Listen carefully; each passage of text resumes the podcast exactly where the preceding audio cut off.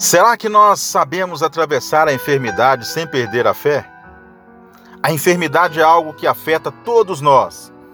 Ela não respeita cor, sexo, idade ou condição social. Ela atinge homens e mulheres, crianças e velhos, pobres e ricos, crentes e incrédulos. Todos nós, em algum momento de nossas vidas, já tivemos que enfrentar uma enfermidade.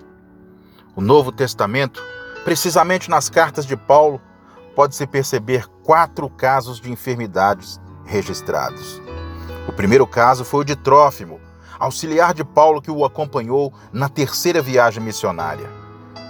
Segundo Timóteo capítulo 4, versículo 20. Quanto a Trófimo, deixei-o doente em Mileto. E o segundo caso é o caso de Timóteo, jovem pastor da cidade de Éfeso, filho espiritual do apóstolo Paulo e amigo leal das 13 cartas do apóstolo, há oito referências a Timóteo. 1 Timóteo capítulo 5, versículo 23, não continues a beber somente água. Usa um pouco de vinho por causa do teu estômago e das tuas frequentes enfermidades. Terceiro caso foi o caso do Epafrodito, amigo pessoal de Paulo, cooperador do ministério pastoral do apóstolo. Era um dos mensageiros encarregados de levar às igrejas as cartas de Paulo. Filipenses capítulo 2, versículo 25. E honrai sempre a homens como esse, visto que por causa da obra de Cristo chegou ele às, portas da morte e se dispôs a dar a própria vida para suprir a vossa carência de socorro para comigo. E o, o quarto caso é o caso do apóstolo Paulo, o principal evangelista e teólogo da igreja. Gálatas capítulo 4, versículo 13. E vós sabeis que preguei o Evangelho a primeira vez por causa de uma enfermidade física. A partir destes quatro casos, de Trófimo, Trófimo, Timóteo, Epafrodito e Paulo, nós podemos estar cientes que até os filhos de Deus mais consagrados ficam enfermos. Fazer a obra de Deus, estar na vontade de Deus, ser uma pessoa boazinha, ser o tal, não nos isentas de enfermidades há uma tendência natural das pessoas em atribuir a causa de doenças a pecados.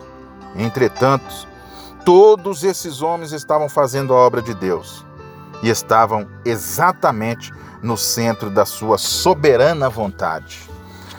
A história da igreja registra inúmeros casos de homens que foram instrumentos poderosos nas mãos de Deus. E mesmo assim, eles experimentaram as agruras da enfermidade. Há um propósito divino em nossa enfermidade: a suficiência da graça de Deus. Deus não deu a Paulo o que ele pediu. Deus deu algo muito, muito melhor: a graça. Diante das tuas enfermidades, não permita que a sua fé sucumba, mas descanse na maravilhosa provisão da graça de Deus. Estes quatro homens não obtiveram aquilo que pediram a Deus, mas receberam de Deus algo muito, muito mais precioso. Eles receberam a superabundante graça de Deus. Descanse em Deus, seja lá o que você estiver passando, seja qual for o tipo de enfermidade, descanse sempre em Deus. Forte abraço.